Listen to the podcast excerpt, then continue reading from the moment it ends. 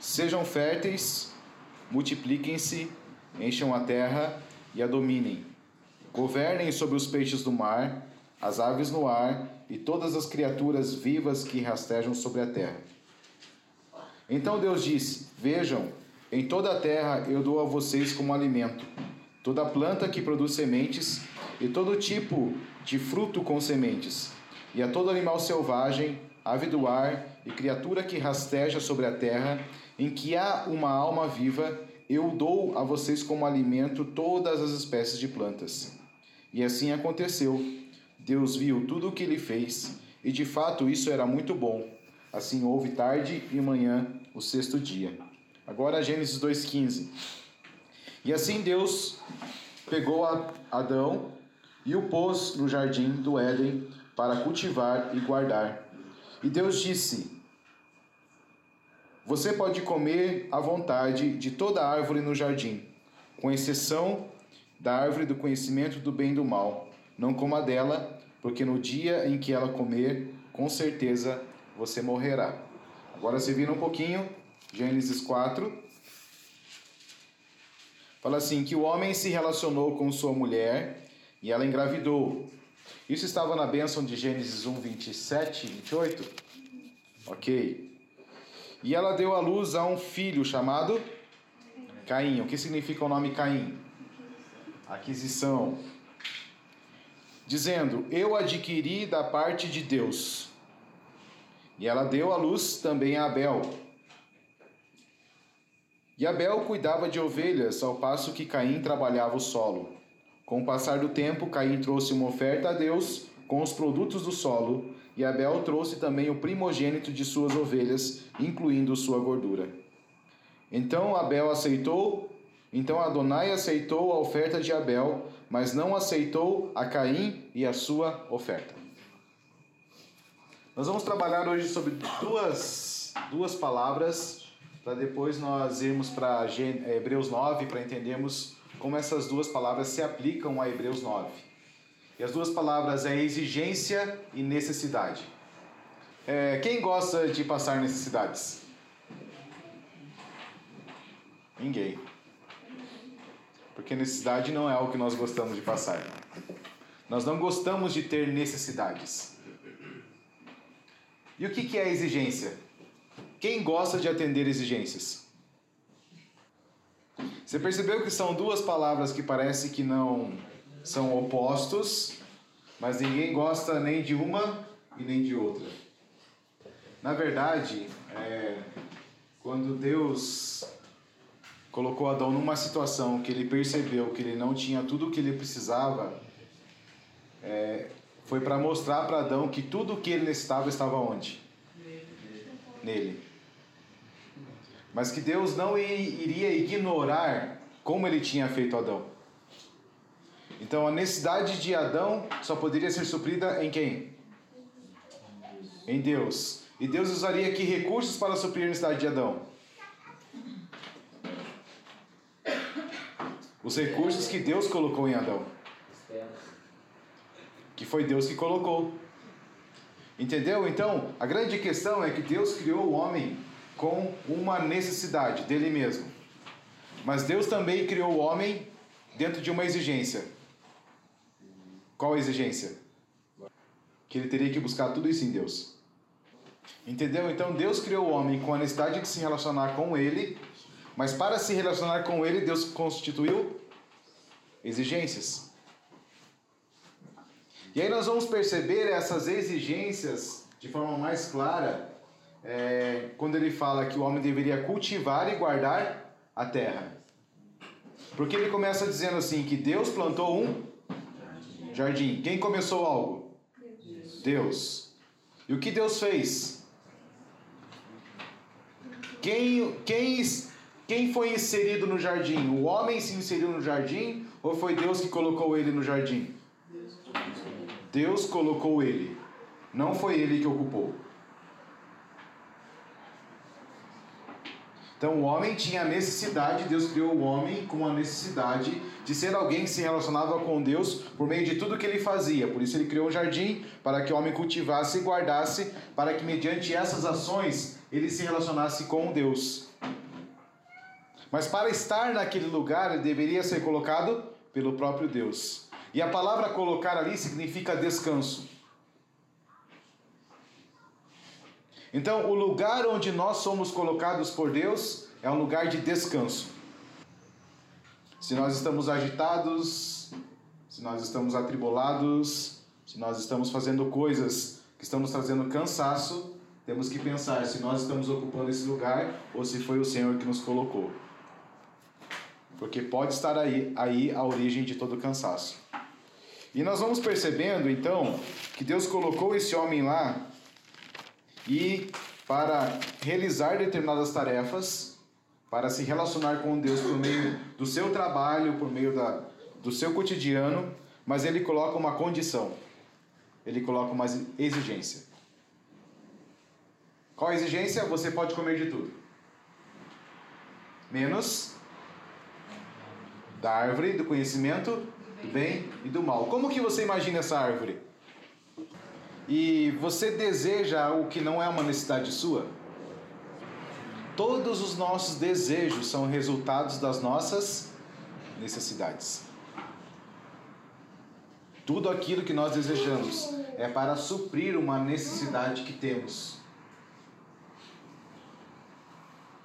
E ali esse homem opta por satisfazer a sua necessidade sem Deus.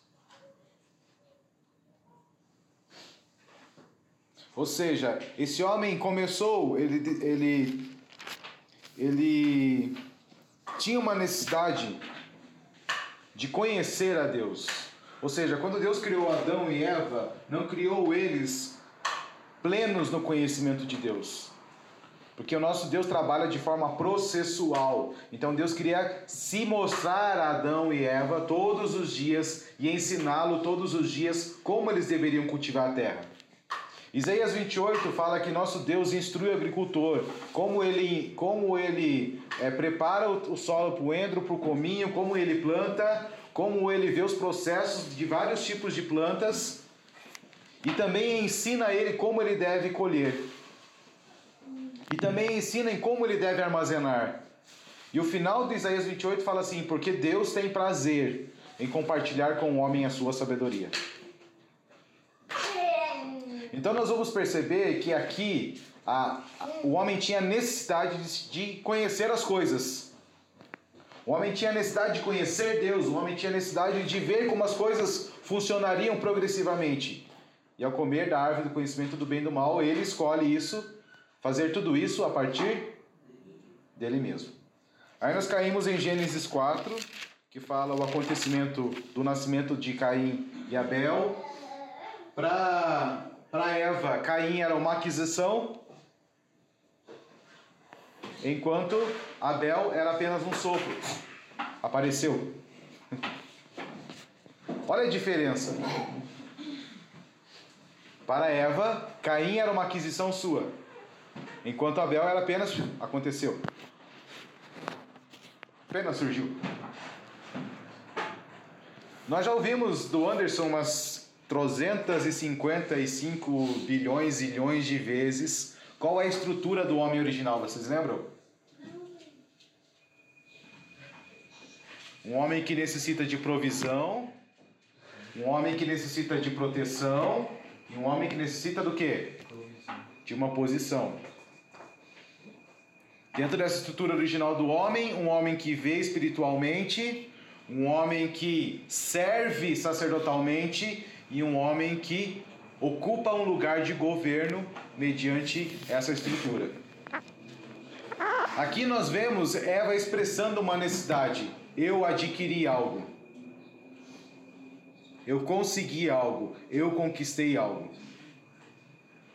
E esse homem que havia sido resultado de uma conquista pessoal, o que ele apresenta para Deus? Uma oferta. Como era essa oferta? Produto do trabalho dele.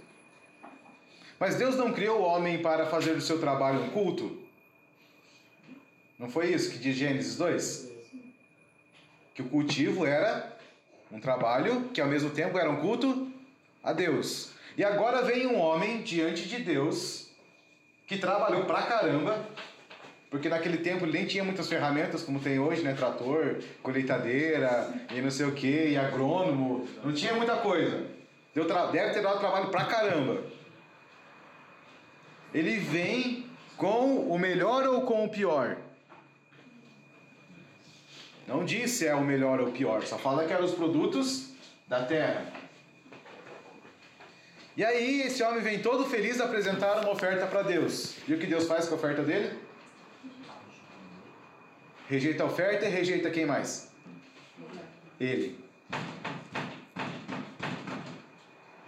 Imagine você no final da sua vida, os céus abertos, o trono branco, toda aquela coisa toda, você está todo feliz da filhinha lá. Não sei se vai ser assim, né? Mas vamos imaginar que é uma filhinha.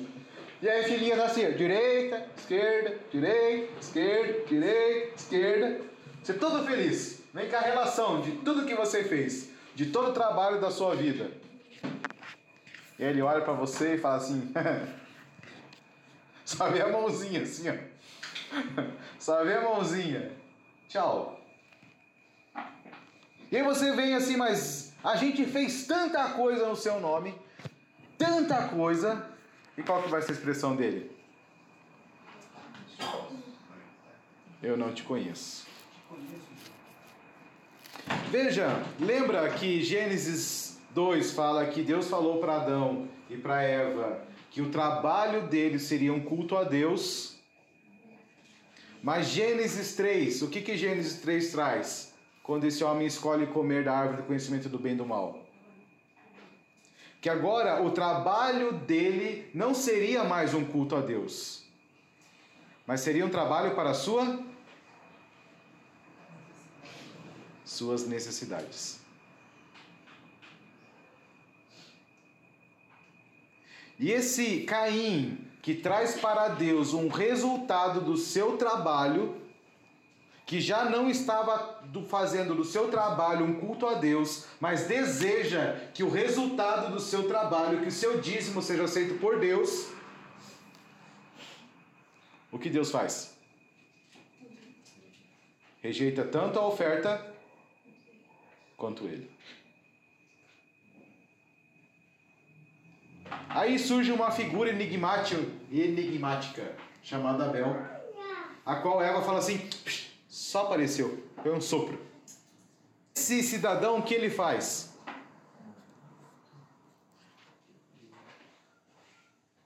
Que tipo de oferta ele apresenta? Um animal vivo ou morto? Ele sacrifica um animal e apresenta a Deus. E o texto fala que Deus aceitou Abel e a sua oferta.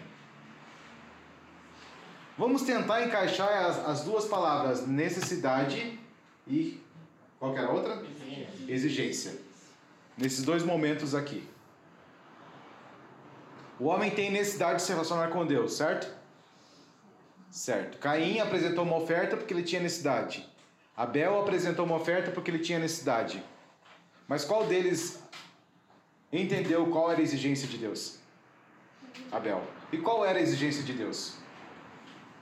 É, quando Deus, João fala assim que no princípio era o verbo e o verbo estava com Deus e o verbo era Deus.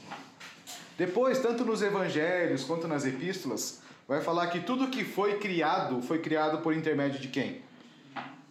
Então o Pai criou todas as coisas por meio do seu Filho. E Hebreus 1 fala que por causa desta palavra, por causa deste verbo, neste verbo e nesta palavra, todas as coisas são sustentadas. Isso significa nós vamos ler lá agora Hebreus capítulo 9, que vai falar de, de Jesus, de Yeshua como mediador. Isso significa que essa relação de estar entre sempre existiu.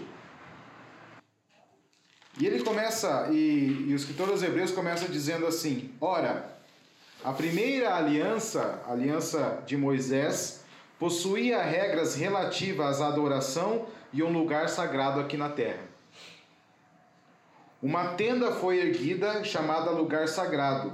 Nela estavam a menorá, a mesa e o pão da proposição.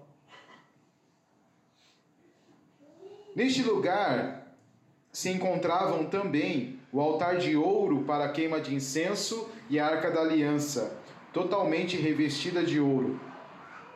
Na arca estavam o vaso de ouro que continha o maná, a vara de Araão que floresceu e as tábuas da aliança feitas de pedra. Acima dela estavam os querubins que representavam a Shekinah ou a presença de Deus, lançando sua sombra sobre a tampa da arca. Agora, porém, não é tempo de falar detalhadamente sobre essas coisas. Olha que doideira, ele vem falando de tudo aquilo que Êxodo, desde o capítulo 25, e vai por vários capítulos, e depois Números, e depois Levítico, e depois Deuteronômio, vai detalhando os utensílios do tabernáculo e também a construção do tabernáculo, o tipo de serviço que lá era executado, o tipo de pessoa que tinha acesso àquele lugar. E aí, há duas semanas atrás, nós estudamos a Paraxá de Corá. Lembram da Paraxá de Corá? E é interessante, se nós voltarmos nas duas Paraxás anteriores a essa, nós vamos ver uma sequência de rebeliões acontecendo. Uma acontece em Números 12 com Miriam e Arão, quando Moisés toma uma esposa etíope e eles começam a questionar o que? Começam a questionar a decisão de Moisés. Porque a decisão de Moisés ia contra aquilo que eles pensavam. E ao questionar uma ação de Moisés, que o próprio Deus nem leva em consideração, que Deus nem estava preocupado com aquela decisão de Moisés, ao questionar aquela decisão de Moisés, por uma questão pessoal, o que acontece com, a, com Miriam? Ela fica leprosa. Ou seja, porque havia maledicência na boca dela, ela estava falando aquilo que não deveria estar falando. Ela estava criticando o outro. Ela estava acusando Moisés. Por isso floresceu a lepra nela. E como lepra, ela teve que ficar o quê? Sete dias fora do acampamento. Ou seja, ela teve que ficar sete dias totalmente afastada de tudo aquilo que estava acontecendo dentro da comunidade. Porque ela estava leprosa, porque falou demais. Num outro cenário, acontece uma outra situação.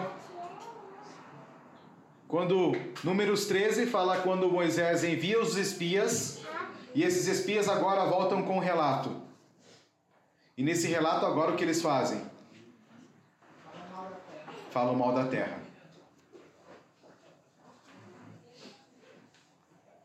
E quando se levanta um homem defendendo o propósito de Deus naquela terra e tudo aquilo que Deus havia falado anteriormente, relembrando eles: olha, Deus falou que aquela terra seria nossa. Por isso vamos entrar, eles já estão desfalecendo. Eles falam: vamos matá-los. Nós não suportamos o que eles estão falando, por isso vamos matá-los. E nessa ocasião, quem morre?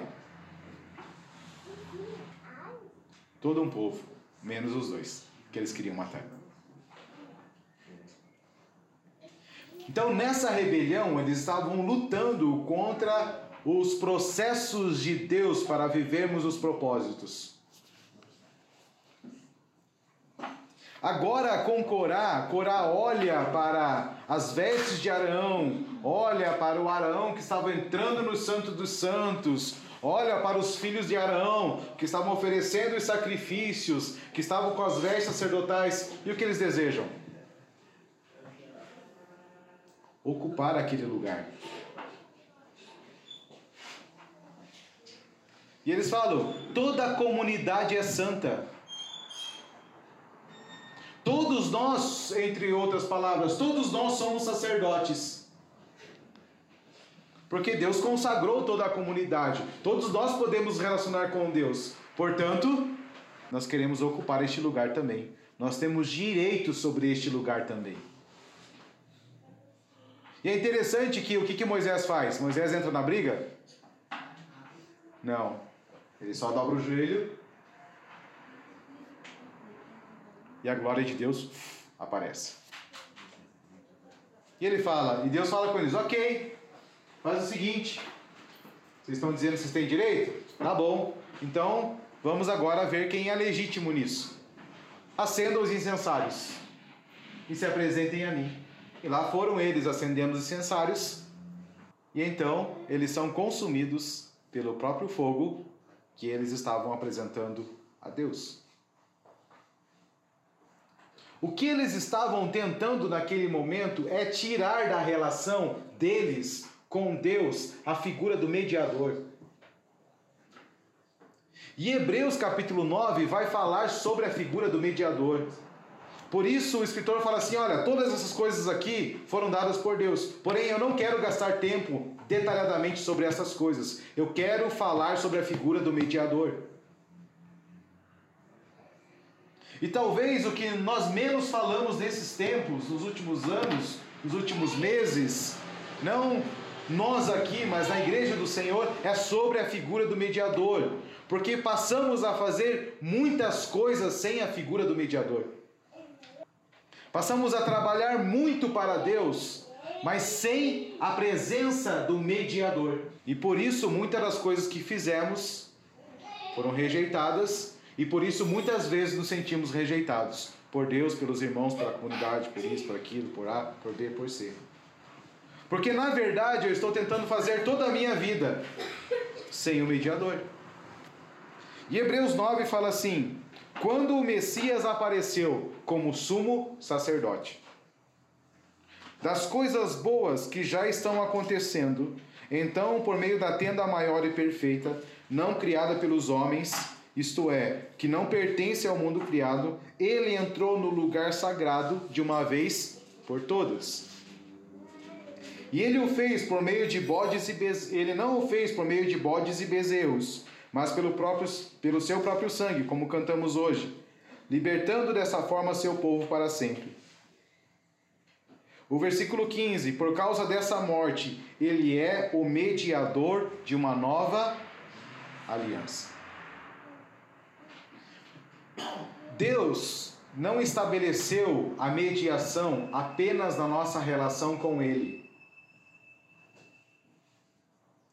Mas Deus estabeleceu a mediação em todas as nossas relações.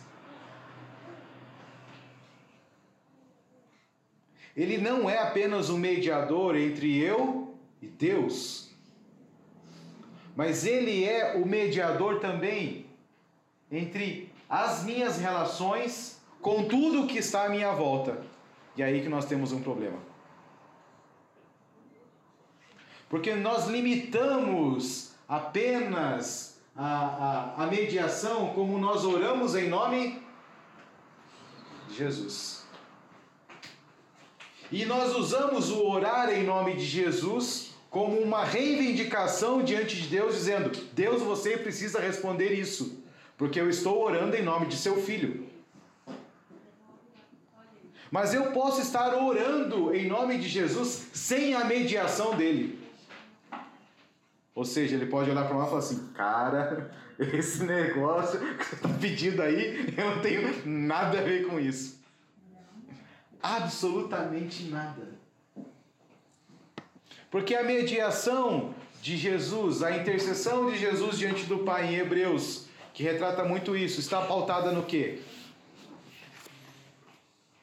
Qual que é o fundamento da intercessão de Jesus diante do Pai?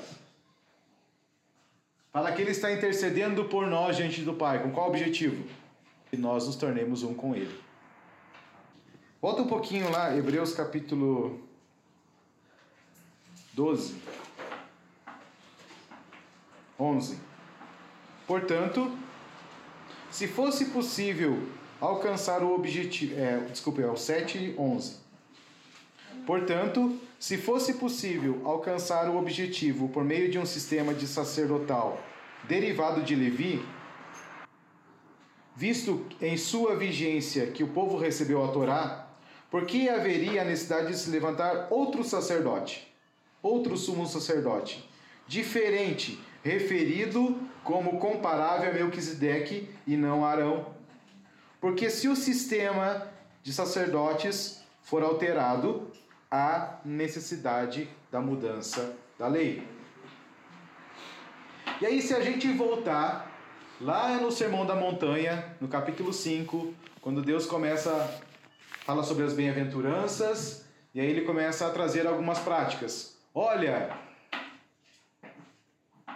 na lei diz isso. Porém, eu vos digo. O que ele estava se colocando naquele momento? Ele estava se colocando entre aquele que estava lendo a lei e a própria lei. Dizendo: a única maneira de vocês interpretarem isso de forma correta é olhando para aquilo que eu estou dizendo. Então quer dizer que entre eu e a própria lei de Deus há o quê? Um mediador que é o mediador que vai me ensinar de fato aquilo que Deus queria estar dizendo. E quantas vezes nós nos aproximamos da, das, dos estudos das paraxás sem a figura do mediador? Nós temos um problema. Porque ele fala, ele falou para os seus discípulos, quando falaram assim, como ele pode ensinar com tanta autoridade? E ele dizia: O meu ensino, o que eu ensino, não é meu, vem de Deus. Eu sou apenas o que? Mediador deste ensino. Ele era a palavra viva, mas ele se coloca dizendo assim: olha, isso que eu estou dizendo, eu estou entre vocês e o Deus que está dizendo. Então vocês entenderam como nós muitas vezes tiramos a figura do mediador daquilo que nós estamos fazendo todos os dias e nós nos apresentamos diante de Deus em nome dele, do mediador, mas ele não está mediando os nossos relacionamentos. Ele não está mediando a nossa leitura das Escrituras, ele não está mediando as nossas orações, ele não está mediando o nosso trabalho. E aí nós queremos acender o incensário sem a figura dele. Nós queremos fazer intercessões, nós queremos clamar sem a figura dele. E aí, quando nós fazemos isso, nós somos julgados pela própria oração que estamos fazendo, pela própria intercessão que estamos oferecendo.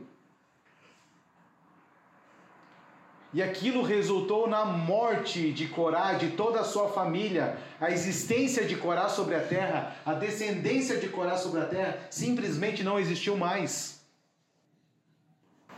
é porque tudo o que é feito por intermédio dele é aceito por Deus, o princípio de, Abel.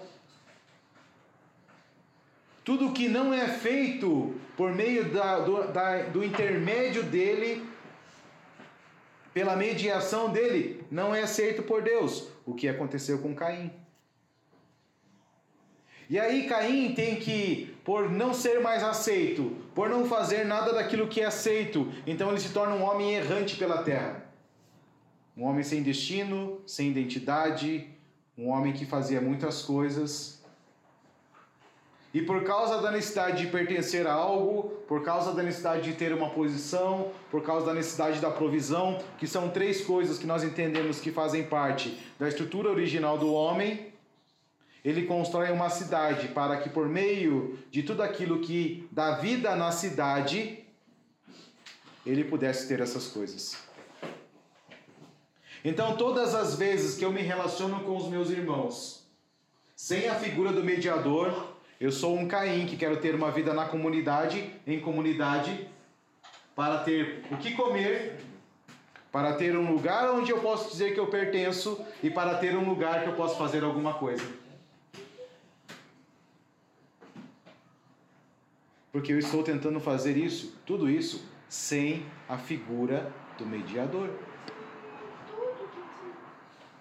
Quando João olha, aqui está João, o Espírito leva ele para sete igrejas, para sete cidades, e ele começa a olhar a igreja dentro dessa cidade. O que estava entre João e a igreja dessa cidade? Um candelabro. Quem era o candelabro? Próprio Yeshua. E as informações que ele tem dessa igreja foram dadas por quem? Pelo que ele estava vendo ou por aquilo que o candelabro estava comunicando? Porque é a partir disso que vai nascer a intercessão de João. Porque todas as vezes que nós olhamos para uma pessoa e nós passamos a criticá-la, sem a figura do mediador, nós estamos vomitando sobre ela nossa própria justiça. E isso se estabelece uma praga, como aconteceu com Corá. Porque não só os 250 príncipes de Corá morreram, não só apenas a, a, a família de Corá morreu, mas fala que mais de 14 mil pessoas morreram. Porque o povo se levantou dizendo: não, mas como pode isso? Como ele pode ter matado essas pessoas? E então a, a expressão de, é, de Moisés para Arão qual é? Arão corre. Começa a andar no meio do povo com incensário, porque a praga já começou. Pessoas comer, começaram a morrer doentes, enfermos, porque uma praga havia sido liberada, porque estavam tentando fazer as coisas sem a figura do mediador. E a única pessoa que pôde interromper aquela praga foi quem? Aquele que representava o mediador. Então a figura a figura não, a realidade do mediador em nossos dias, acredito muito que é algo que o nosso Deus deseja resgatar, que nós resgatemos. Barnabé foi um homem que vendeu tudo, vendeu uma, tudo não, vendeu uma propriedade e depositou aos pés dos apóstolos. Aquilo foi aceito ou foi rejeitado? Foi aceito. Ananias e Safira venderam uma propriedade e depositaram aos pés dos apóstolos. Aquilo foi aceito ou foi rejeitado? Foi rejeitado. Porque fizeram a partir de si, a partir das suas condições, a partir dos seus critérios, a partir daquilo que achavam que deveriam fazer.